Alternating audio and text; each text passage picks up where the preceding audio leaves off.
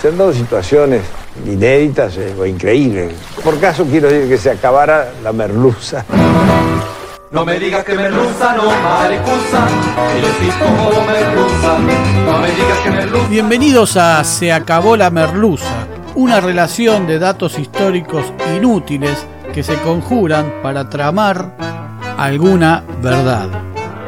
Con Jorge Tezán y un equipo que aún no se encuentra no se encuentra. Hoy presentamos Remedios del Valle, la madre de la patria.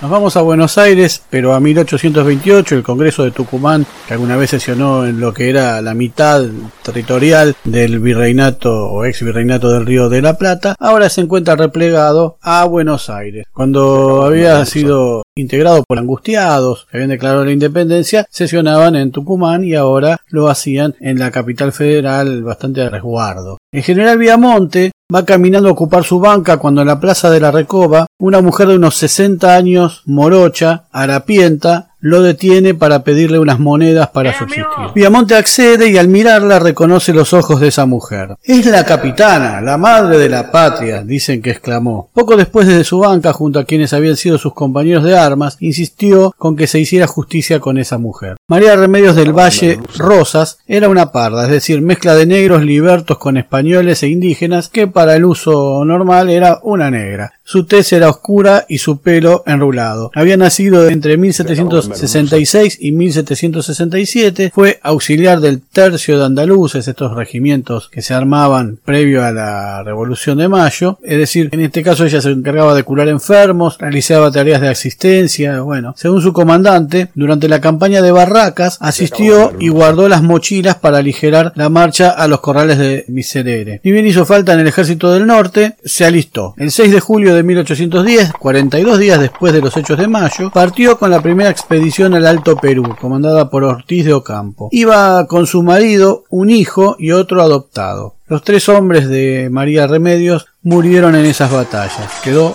sola y en el medio de la guerra. Pero ahí surgió su espíritu de soldada. Como Juana Azurduy era feroz en la batalla. Combatió en Huaki, en el desastre de Huaki en 1811. Luego se presentó ante Belgrano, cuando llegó el general, y se puso bajo sus órdenes. Belgrano al principio le restó importancia, pero al verla en batalla no pudo menos que reconocerle el coraje. Con Belgrano se retiró del Alto Perú, participó del éxodo jujeño, luchó en las batallas de Salta y Tucumán y sufrió las derrotas de Vilcapugio y Ayohuma. Antes de esta última batalla había formado un grupo de mujeres llamado las Niñas de Ayohuma que asistían a los heridos, juntaban a los muertos y velaban por los valores que estos llevaban. Pero en la última, en esta última batalla, María Remedios fue herida y tomada prisionera por los realistas. En prisión logró que varios patriotas pudieran escapar. Descubierta, fue condenada a ser azotada públicamente durante nueve días. Su piel negra guardó las cicatrices por siempre. Pudo escapar y se sumó a las armas de Güemes y Arenales, empuñando el sable y cuidando a los heridos en hospitales de campaña. Seis veces fue herida de gravedad en batalla, estuvo siete veces en capilla, es decir, lista para ser fusilada. Su piel era un mapa de las heridas de la patria. La Madrid, el gran La Madrid, aquel que terminara una batalla medio muerto, desnudo y con la nariz en la mano, la llamó la madre de la patria, por su desempeño en batalla. Belgrano la ascendió a capitana, tras insistir mucho por este nombre a Buenos Aires, que le otorgó el sueldo, aunque ni bien pudieron, dejaron de pagarle. Aquella mañana en que mendigaba en la plaza de la Recoba, vivía en un rancho en las afueras de la ciudad. Vendía pasteles y tortas fritas a la salida de las iglesias y se hacía llamar la capitana. Solía mostrar las heridas de sus brazos y todos pensaban que era una vieja loca. Viamonte, quien tenía un buen pasar, le hace un reproche a Remedios como si tuviera derecho. Pero si tenías esta necesidad, ¿por qué no viniste a buscarme a casa? Remedios le responde con una frase que denota las diferencias sociales que ya existían. Todas las veces que fui a tu casa a pedir ayuda, tu mayordomo me dijo que no estabas. Pero tras el encuentro con Viamonte, algunas cosas empezaron a cambiar, aunque lentamente. Luego de un arduo debate se decidió otorgarle el sueldo correspondiente al grado de capitán de infantería, que se le abonará desde el 15 de marzo de 1827, en que inició su solicitud ante el gobierno. A pedido del diputado por la ciudad Seferino Lagos, se votó crear una comisión que componga una biografía de esta mujer y se manda a imprimir y publicar en los periódicos, que se haga un monumento y que la comisión presente su diseño y el presupuesto. 30 pesos por mes le dieron para que sobreviviera en una ciudad en la que un kilo de carne costaba 4 pesos y uno de yerba un peso con 40. Dos años después, Rosas, reconociendo su coraje, la integra a la plana mayor inactiva, es decir, de retirados, con el grado de sargenta mayor de caballería, con jerarquía y sueldo. En agradecimiento,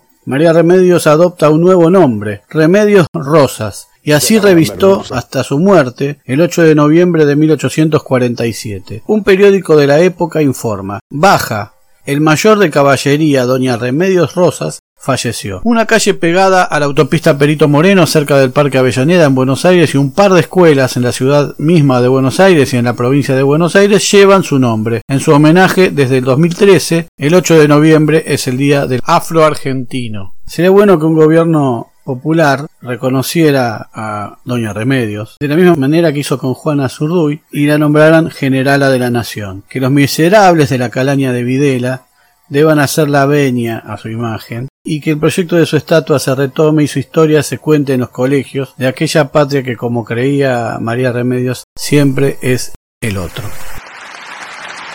Se acabó la merluza. Muy pronto nuevos capítulos de Se acabó la merluza. Se acabó la merluza es idea, redacción, recopilación y hace lo que puede Jorge Tezán. Muchas gracias.